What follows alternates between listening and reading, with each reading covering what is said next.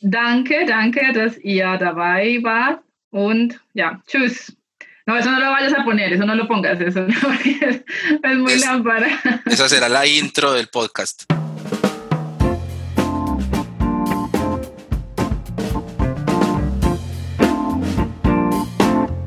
Comienza el episodio número 5 de Notas Sueltas. Hoy tengo una invitada, mi primera invitada, y es una persona que considero casi una hermana. Es mi hermana, Heidi Trejos. Ella se está conectando conmigo desde la ciudad de Ibagué, donde viven mis padres, mi familia, donde yo nací, donde ella nació y donde compartimos muchas cosas en común a pesar de una diferencia de edad bastante grande, yo tenía ocho años cuando ella nació, el Señor empezó a darme pruebas así de difíciles desde una edad muy temprana. Eh, y bueno, ella es psicóloga, es mi hermanita y para efectos prácticos, yo siempre la he llamado Teti. Bueno, no siempre, pero sí la llamo Teti, entonces ustedes sabrán disculpar y reconocer cuando me refiera a ella con ese remoquete de cariño. Entonces, bienvenida Teti, es un placer tenerte aquí, cariño. Gracias por aceptarme la invitación. Hola y muchas gracias por invitarme. Estoy más que complacida de acompañarte en este proyecto del cual soy fan número uno. Entonces, muchas gracias. Sí, lo sé, lo sé, lo sé. Siempre cuando estoy subiendo el episodio a las doce y media de la noche, eh, le pregunto a Teti cosas de última hora y ella me ayuda a cuadrar. Entonces ella es la responsable de muchas de las cosas que ustedes escuchan.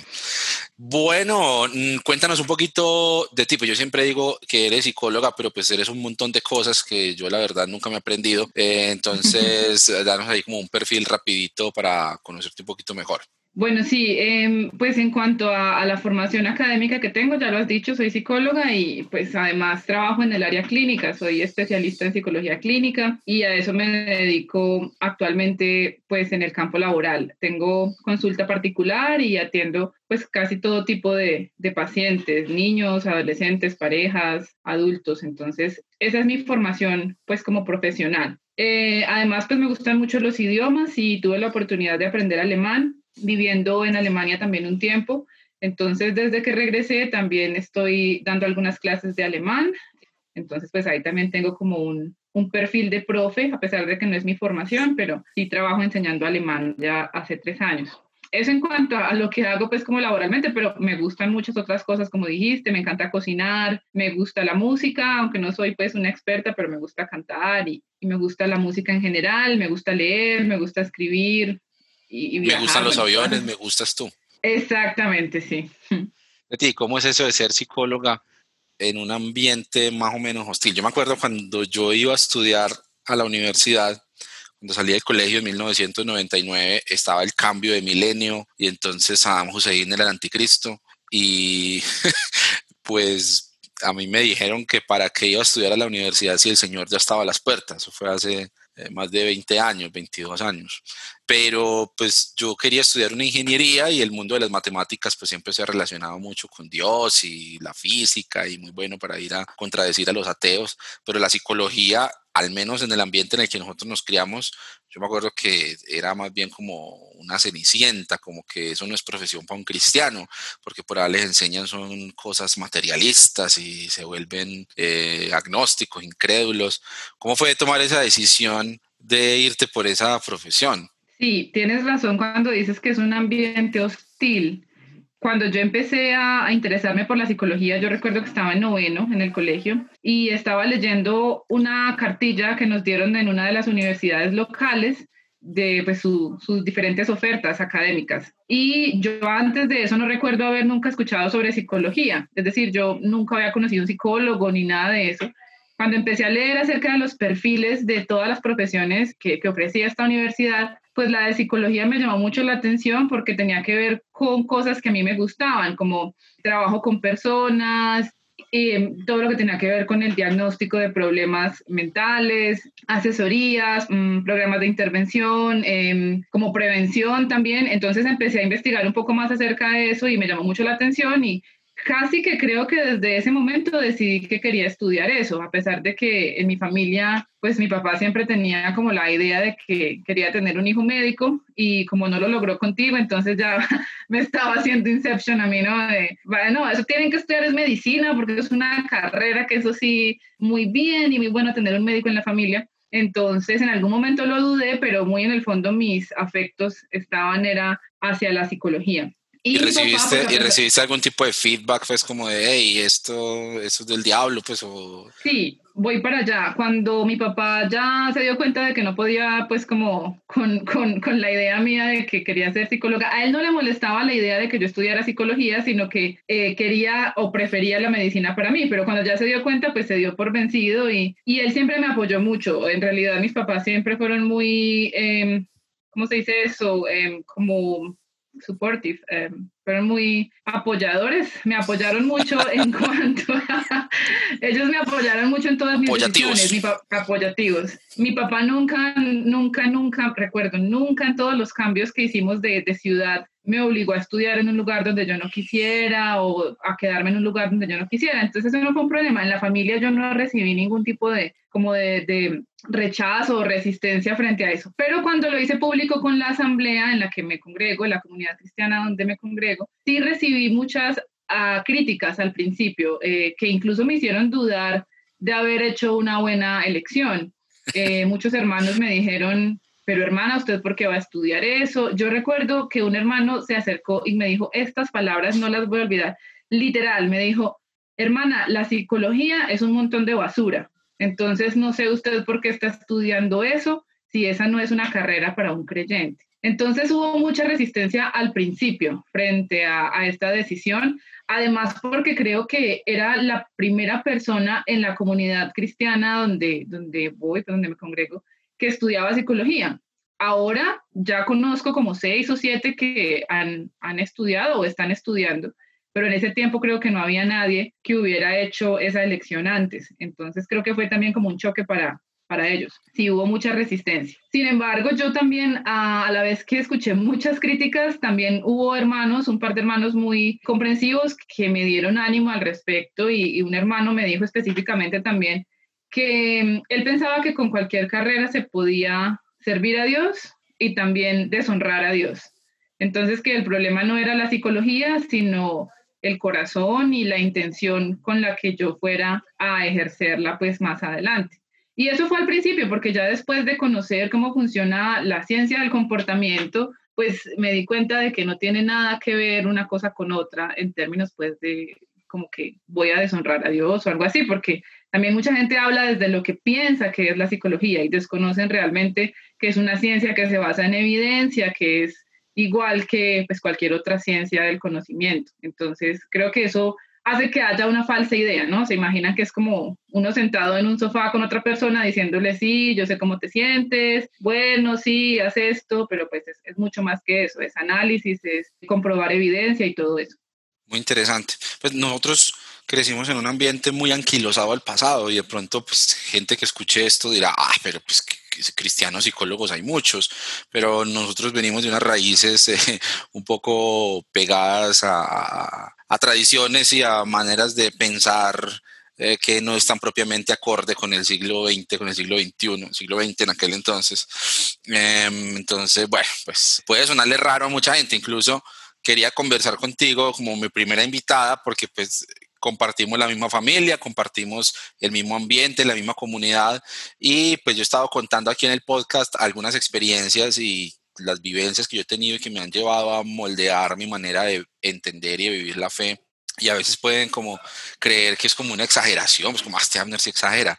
Este eso, eso no es así, pero me gustaría que desde tu punto de vista también compartieras un poquito acerca de cómo fue crecer en ese ambiente tan fundamentalista, de cómo fue recibir el Evangelio a base de esas tradiciones y de esas creencias tan condicionadas por una manera de pensar bastante particular. ¿Cómo fueron las películas evangelísticas? Por ahí tengo pendiente una anécdota de una película que a ti te encantaba, con la que seguramente el Espíritu Santo tocó tu corazón. Eh, entonces, conversemos un momentico sobre eso.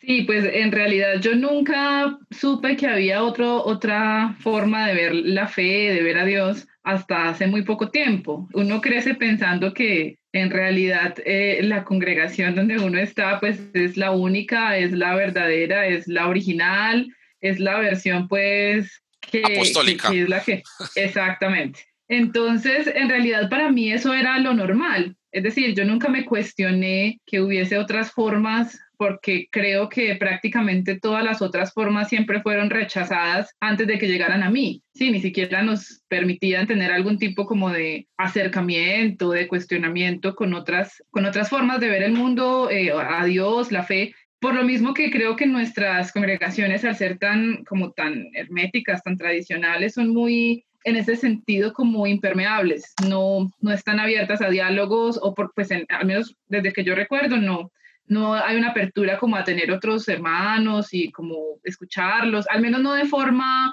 oficial en espacios de la, de la congregación, de la comunidad.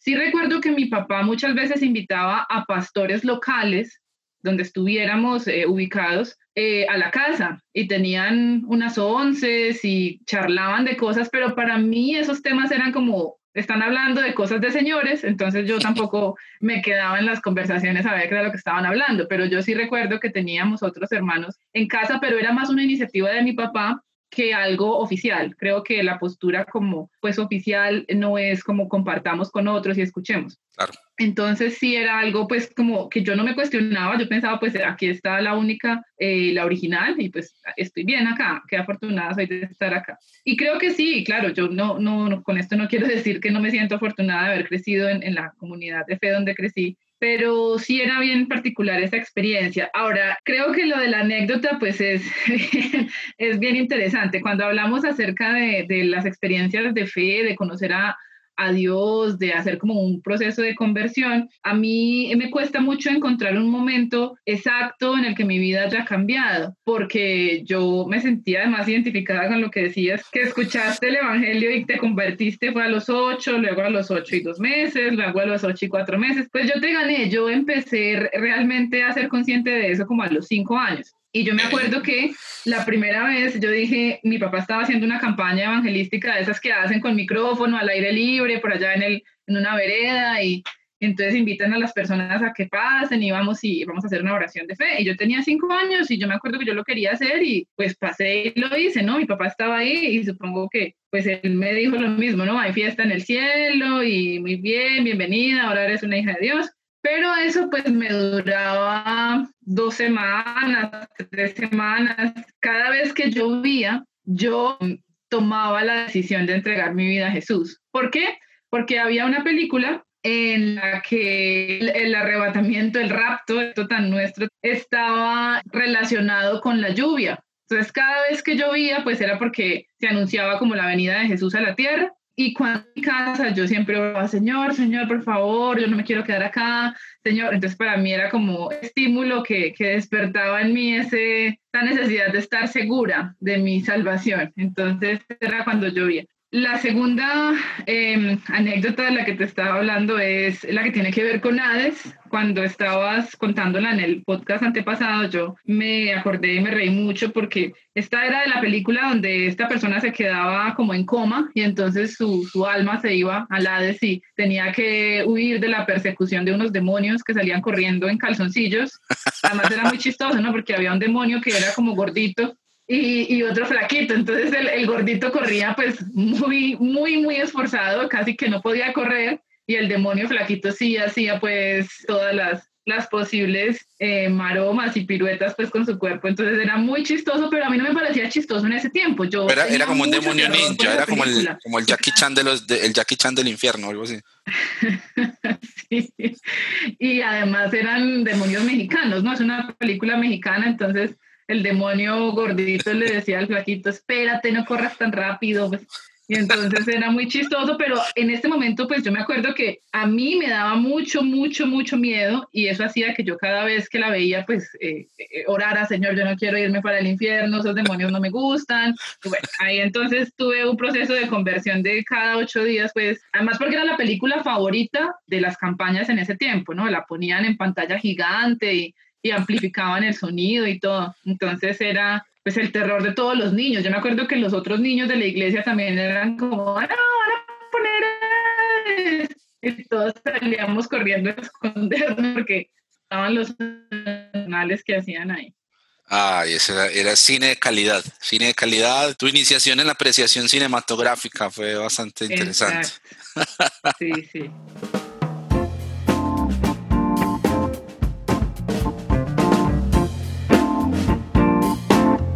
Voy a hacer una pausa para recordarles que Notas Sueltas es un podcast del cancionero cristiano. Para conocer más sobre estos dos proyectos, pueden visitar la página web www.cancionerocristiano.co. Si están disfrutando este episodio, les quiero pedir que recomienden este podcast a sus amigos y conocidos. Darle me gusta, suscribirse, comentar, compartir en redes sociales son cosas muy sencillas de hacer, pero de verdad que ayudan mucho a difundir ese tipo de proyectos y a darle más visibilidad. Bueno, sigamos conversando.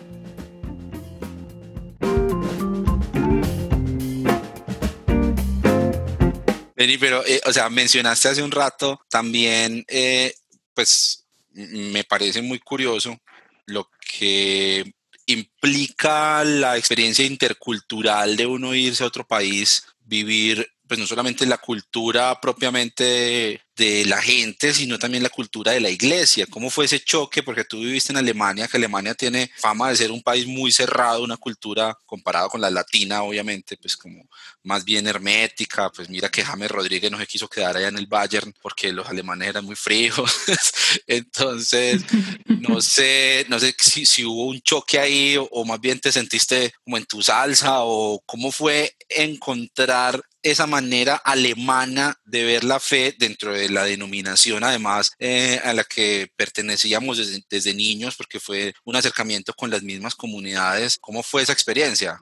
Sí, en general la cultura, no solamente de los cristianos, sino de la sociedad alemana es mucho más como cerrada en términos pues como de relaciones y esto. Pero en cuanto a la comunidad de fe, yo no me sentí realmente muy como asombrada. Es más porque yo también pues tengo como una capacidad de adaptación rápida, no, no me cuesta adaptarme a, los cambios, pero también porque em, cuando fui a Alemania yo ya tenía también como una visión un poco más abierta de, de los alemanes en general por la cercanía con mi mejor amiga pues que es alemana y que antes de irme pues ya habíamos hablado mucho al respecto.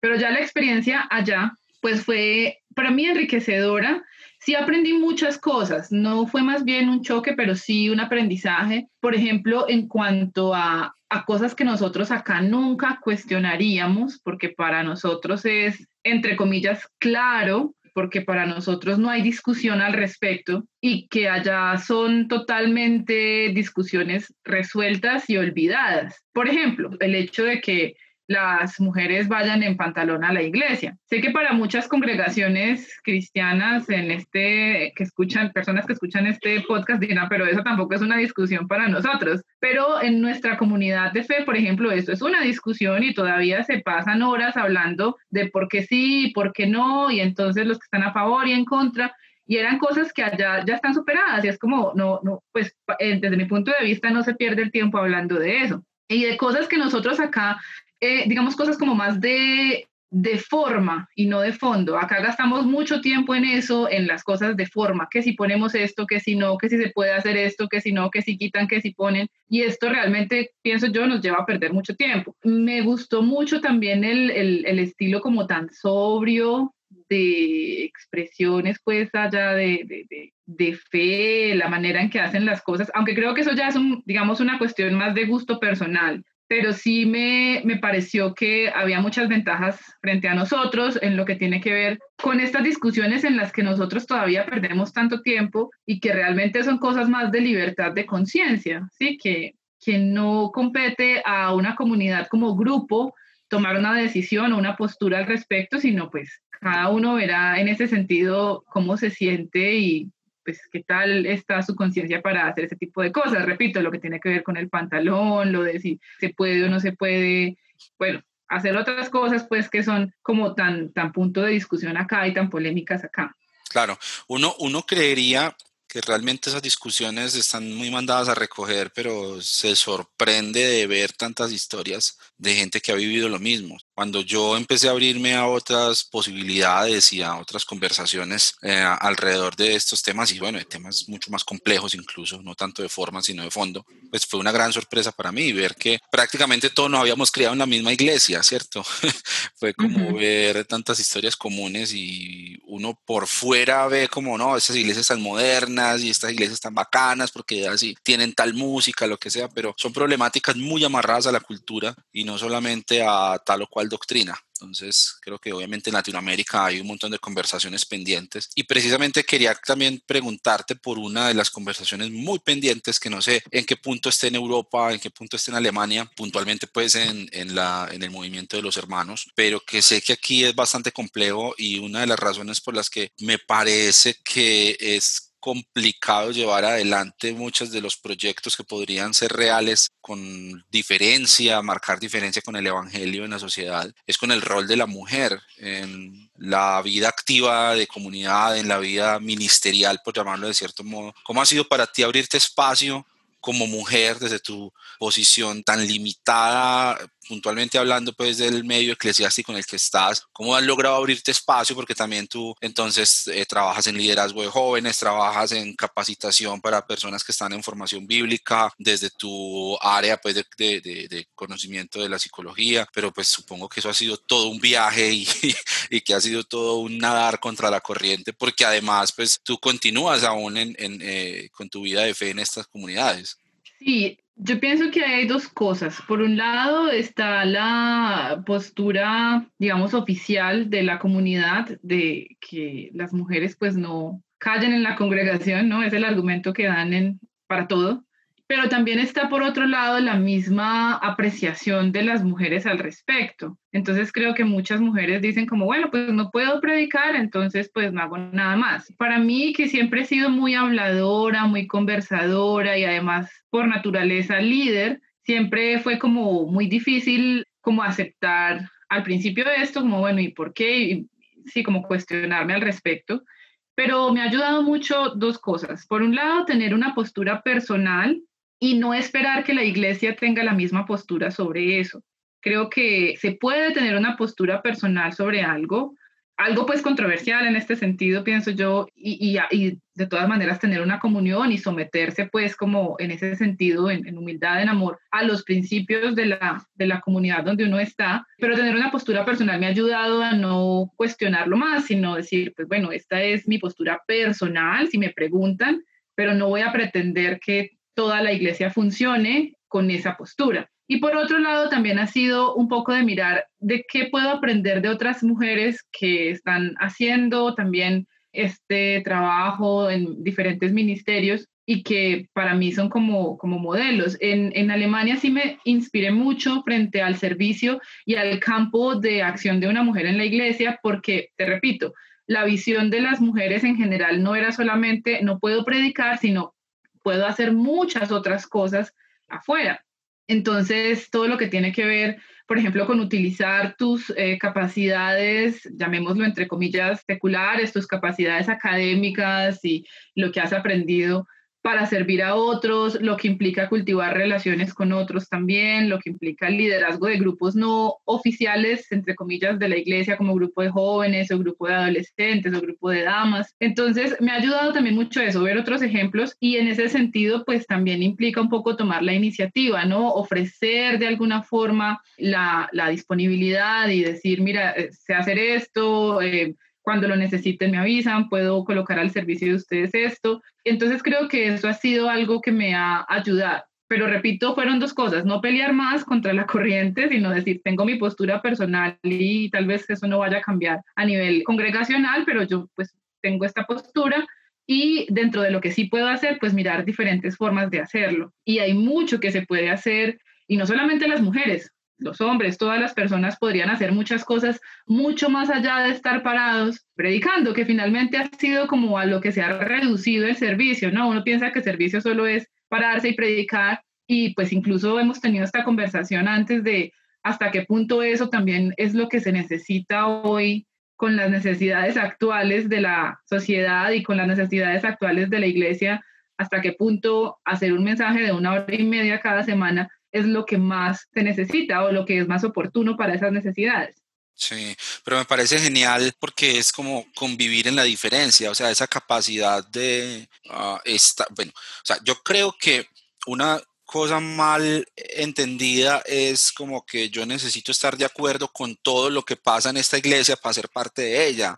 Y lo que tú dices me ilumina bastante, me parece de resaltar, porque tú permaneces en una comunidad con la que sientes una cercanía, una afinidad, pues crees que tu proceso con el Señor está definido por ser parte de esa comunidad y aportar y entregar también cosas de tu talento, de lo que puedes darle a otros y servir a otros estando en medio de esa comunidad, a pesar de las limitaciones que podría tener con tus propios puntos de vista y de los conflictos que podría tener con tu propio punto de vista. Eso me parece genial y creo que convivir con esa diferencia es una cosa que necesitamos aprender, porque si no, nos la vamos a pasar toda la vida brincando de iglesia en iglesia porque pues siempre va a encontrar algo con lo que no estoy de acuerdo, algo que no me parece, una prédica con la que pues no me identifico o cierto estilo de liderazgo, lo que sea. O sea, dentro de los procesos que uno explora con Dios, me parece que es muy valioso también reconocer que habrá un momento en el que uno tenga que negociar y sacrificar ciertas cosas para ganar otras en términos de comunidad. Me queda muy profundo esa reflexión y muy chévere de eso que, que me contaste. Muy bacano. Sí, es, es, lo que me ha ayudado. Y también otra cosa es que la misma experiencia, por ejemplo, cuando estuve en Alemania los primeros meses, yo, a pesar de que iba a la iglesia, muchas veces yo, pues, llegaba y como llegaba me iba porque no entendía nada o muy poco. Entonces, ese tiempo también me enseñó mucho que mi relación con Dios no depende tanto de una congregación. El, la parte de la congregación me parece a mí que lo que nos da es esa posibilidad de tener comunión, de tener a otros cristianos cerca y de colocar al servicio, digamos, de esa congregación nuestros talentos.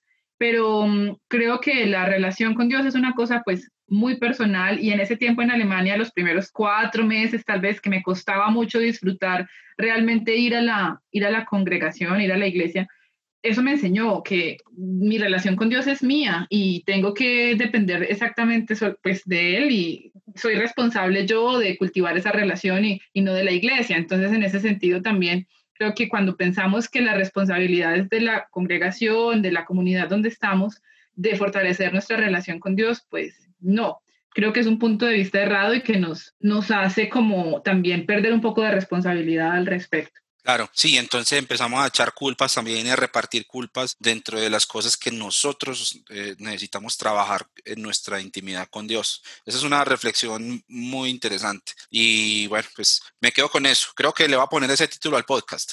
Convivir con la diferencia.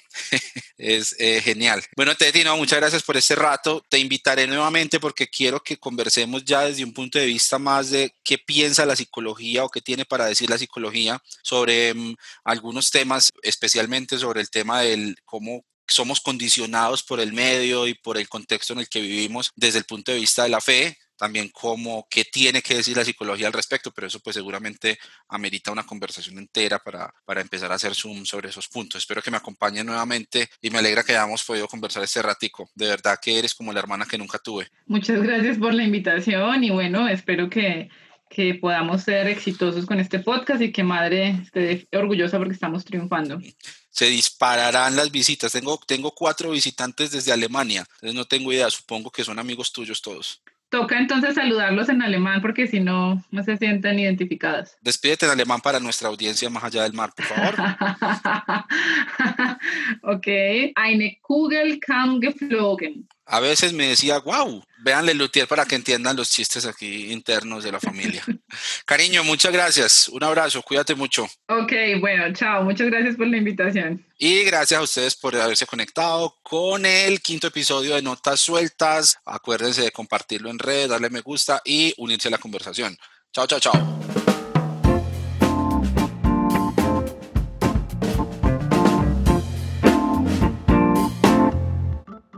Muchas gracias por unirse a la conversación en Notas Sueltas. Recuerden que pueden conocer más sobre este proyecto y sobre el cancionero cristiano en la página web www.cancionerocristiano.co. También recuerden que le ayudan mucho a este proyecto si le dan me gusta, se suscriben, comentan o comparten este contenido Cosas muy sencillas de hacer, pero que ayudan mucho a visibilizar estos proyectos. Mi nombre es Abner Trejos, les envío un saludo desde Medellín, Colombia, y los espero en el próximo episodio de Notas Sueltas.